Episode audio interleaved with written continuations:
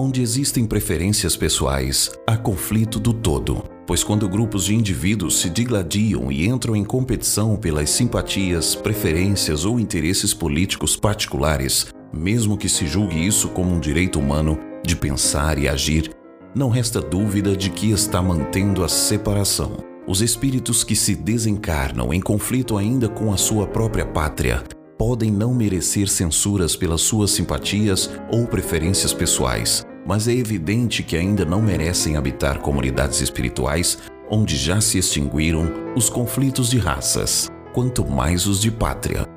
A vida além da sepultura. Ramatiz